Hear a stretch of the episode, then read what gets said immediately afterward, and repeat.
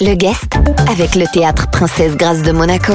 Toute la programmation sur tpgmonaco.mc. Et comme chaque vendredi sur Radio Monaco, un guest un peu spécial, j'ai le plaisir de recevoir Fabrice Lamiro de l'empreinte digital.com.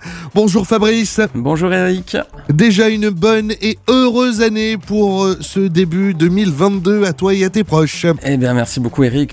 Très très très très très belle année à toi aussi, à tous tes proches et puis à tous les auditeurs aussi de Radio Monaco. Voilà plein de beaux projets, plein de belles réussites à tous cette année. Et en parlant de réussite, ça tombe bien car euh, Apple est en pleine réussite en ce début d'année, mon cher Fabrice. Ah ouais, c'était lundi 3 janvier 2022. Il y a une grosse, grosse, grosse info c'est qu'Apple a franchi le seuil des 3000 milliards de dollars de capitalisation.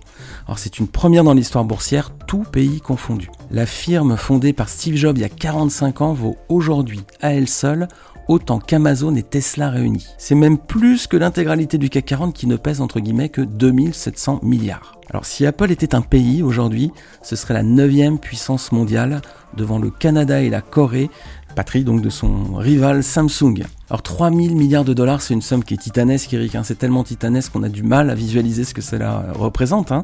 Alors pour se donner une petite idée, imagine.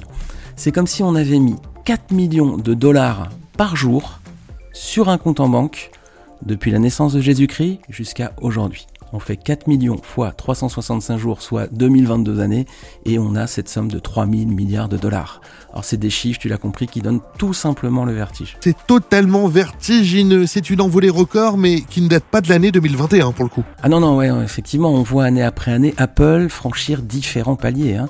En 2018, la firme de Cupertino elle était la première entreprise du monde à passer le cap des 1000 milliards de dollars de valorisation. Deux ans plus tard, 2020, elle franchit la barre des 2000 milliards.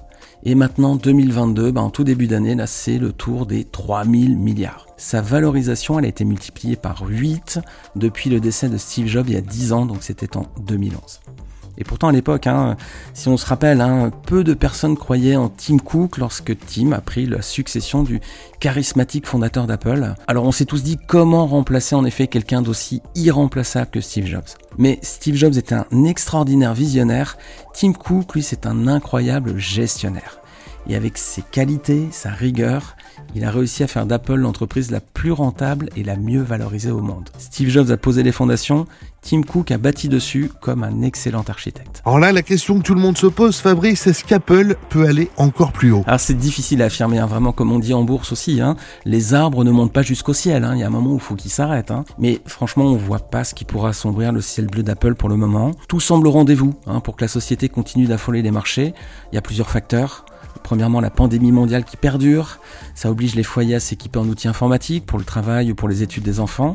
Et beaucoup de foyers se tournent vers les produits Apple qui sont réputés pour leur simplicité et pour leur confort d'utilisation. Deuxième facteur, les iPhones affichent des ventes records dans le monde entier, même en Chine, qui est pourtant un marché qui est d'ordinaire fermé aux entreprises américaines. Et puis enfin, troisième facteur, les bourses mondiales qui continuent de s'envoler, ce qui tire hein, mécaniquement le cours aussi de l'entreprise euh, Apple vers les sommets. Alors c'est vraiment une dynamique qui va nous inviter dans les prochains mois à scruter si la firme californienne va franchir la barre des 4000 milliards de dollars de valorisation.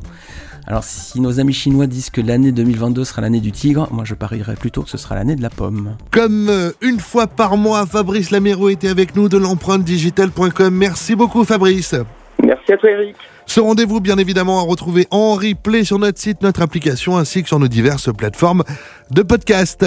Le guest avec le théâtre Princesse Grâce de Monaco. Toute la programmation sur tpgmonaco.mc.